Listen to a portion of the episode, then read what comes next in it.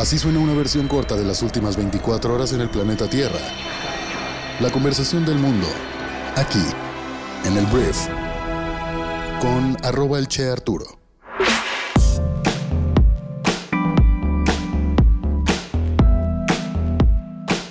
Muy buenos días, bienvenidas, bienvenidos a esto que es el Brief para este miércoles 20 de julio. En este programa vas a informarte con las noticias más importantes para el día de hoy en unos cuantos minutos y yo soy Arturo Salazar, tu anfitrión y uno de los fundadores de Briefy. Briefy es la plataforma educativa para directivos y emprendedores que te ayuda a hacer brillante los negocios rápidamente. Y el beneficio que te da esta plataforma es que en lugar de pasar 5 horas preparándote, con Briefy puedes convertirte en un o una mejor líder, aprovechar las últimas tendencias, leer un libro todos los días y estar bien informado invirtiendo 15 minutos al día. Solamente 15 minutos. Entonces, muchísimas gracias por estar aquí y vamos a comenzar con esto que es el Brief.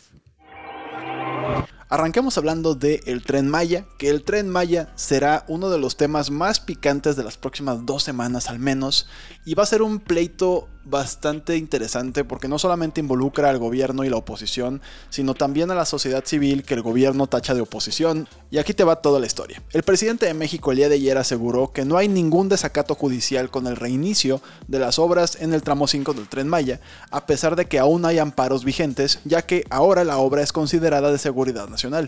Javier May, titular de Fonatur, confirmó que el Consejo de Seguridad Nacional sesionó la semana pasada y determinó que la obra del tren Maya está ahora bajo la responsabilidad de las Secretarías de Seguridad Pública y Gobernación y es una obra de seguridad nacional.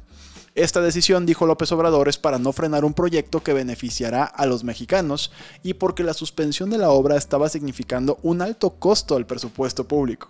Andrés Manuel dijo lo siguiente, ya se decidió que es un asunto de seguridad nacional y que no por los intereses de un grupo de corruptos y de pseudoambientalistas vamos a detener una obra que es en beneficio del pueblo y que además ya el tiempo que se llevaba parada nos estaba significando un alto costo al presupuesto que es dinero del pueblo. Nada más por intereses políticos de estos conservadores corruptos, no, son obras públicas y no podemos aceptar que los intereses de grupos de facciones se sitúen por encima del interés general. Eso correspondía a la época del neoliberalismo, del neoporfirismo. Esta palabra no la había usado mucho AMLO. Y ahora es el interés del pueblo. Lo más importante de todo es el interés general, fue lo que dijo el presidente de México. Creo que esta decisión es indefendible. He leído las posturas pros, contras de cómo esta obra va a continuar por lo pronto y yo no encuentro ningún argumento que diga, ah, sí, el gobierno tiene razón se van a saltar estos pequeños detalles que son las manifestaciones de impacto ambiental, estoy siendo sarcástico, que es ese estudio que te dice qué tanto le estás dando en la madre al medio ambiente al realizar una obra. Aquí estamos hablando de la destrucción de muchísimas hectáreas de selva y además el peligro que conlleva esta obra para los ríos y canales subterráneos, que es una fuente de agua para toda la región. Todo eso es menos importante que terminar una obra por el beneficio económico de una zona del país. Como si la pobreza que existe en aquella zona de México en el sur, que históricamente existe, y en eso tiene razón, no solamente AMLO, cualquier persona que diga que hay un subdesarrollo en el sur del país, es verdad, existe. Pero aquí estamos hablando de que el tren Maya va a venir a solucionar generaciones y generaciones de pobreza.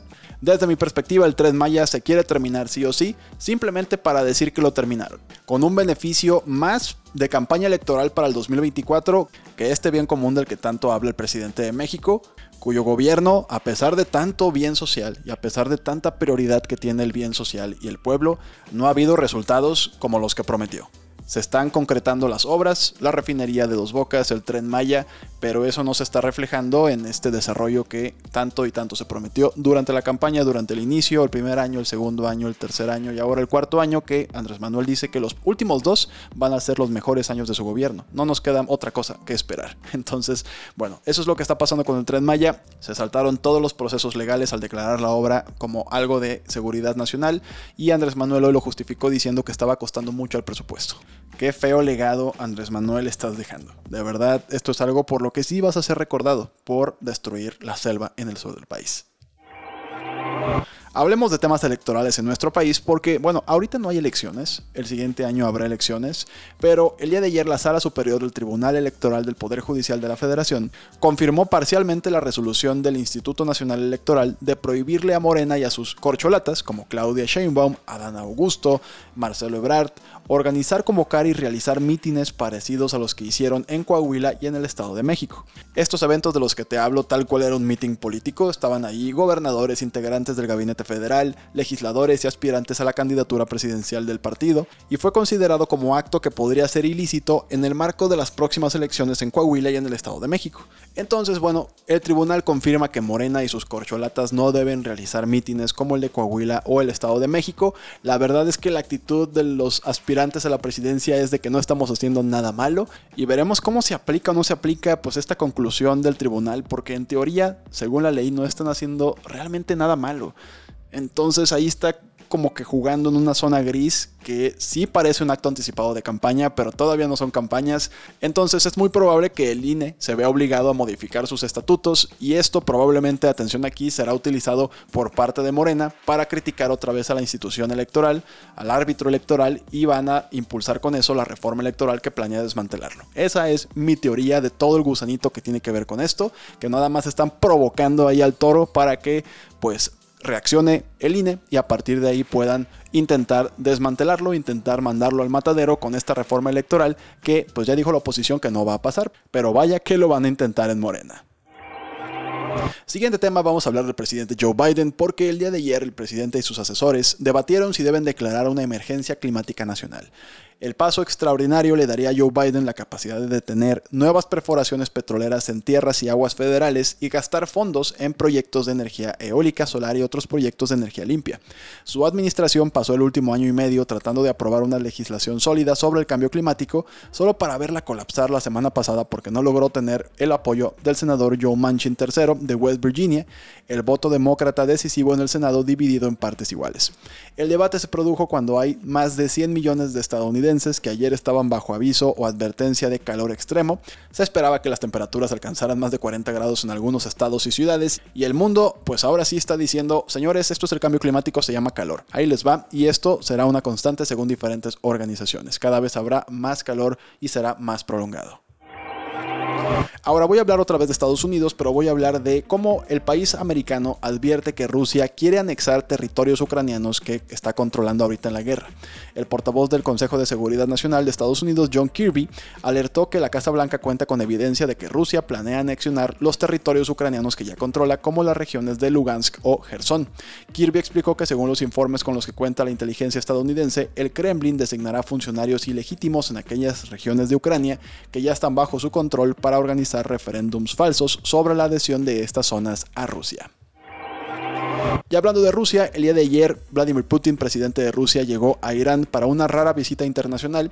Después de aterrizar en Teherán, Putin se reunió con el presidente Ebrahim Raisi y también se reunió con el ayatollah Ali Khamenei, el líder supremo de Irán, un gesto considerado un honor en Irán, quien fue incluso más lejos que otros aliados rusos, al respaldar la decisión de Putin de invadir Ucrania y repitió el argumento de Putin de que Estados Unidos y sus aliados en Europa habían abandonado el Kremlin sin opción.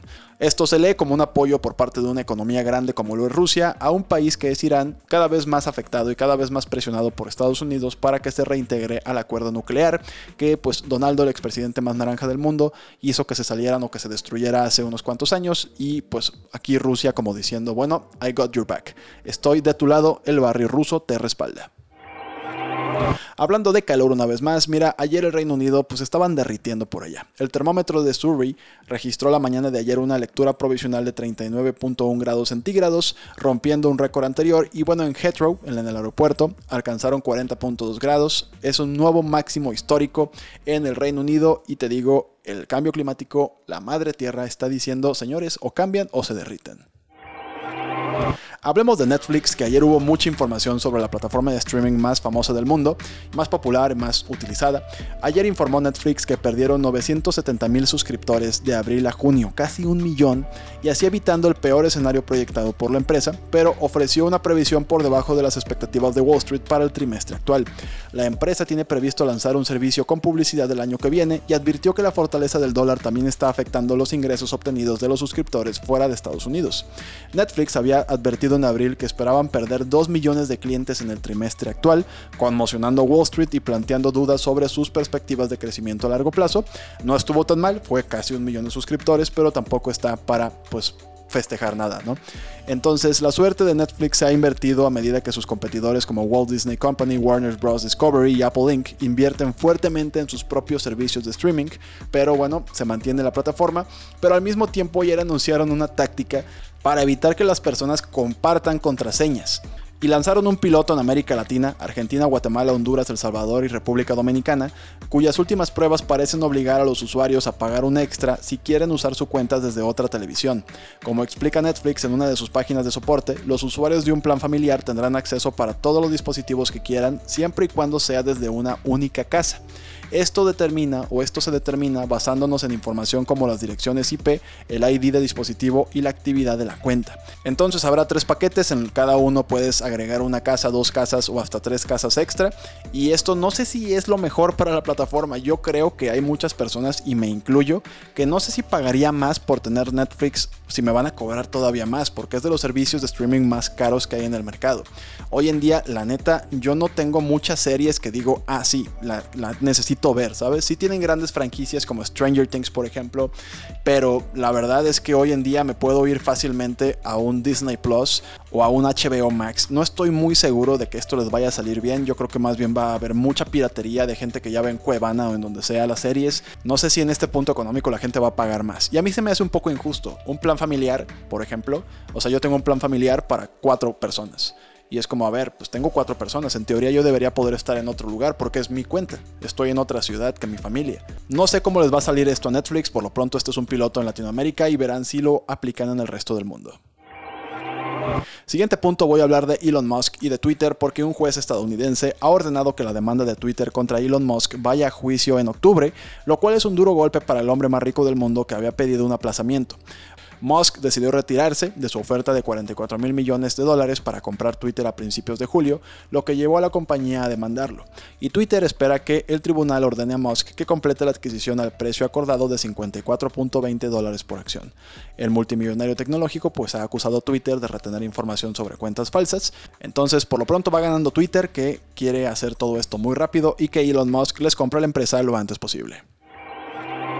Muy bien, antes de irme quiero por favor pedirte a todos los usuarios de nuestra plataforma, a toda la gente que usa Briefy, necesitamos su ayuda.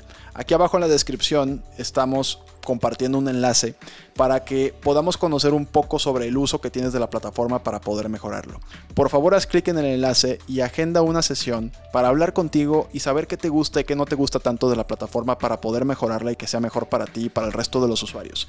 Entonces aquí abajo está el link, por favor, échanos la mano para que esto funcione de la mejor manera gracias a tu retroalimentación. Y bueno, no me queda más que agradecerte por haber estado aquí. Espero que pases un gran miércoles y nos escuchamos el día de mañana en la siguiente edición de esto que es el brief. Yo soy Arturo, adiós.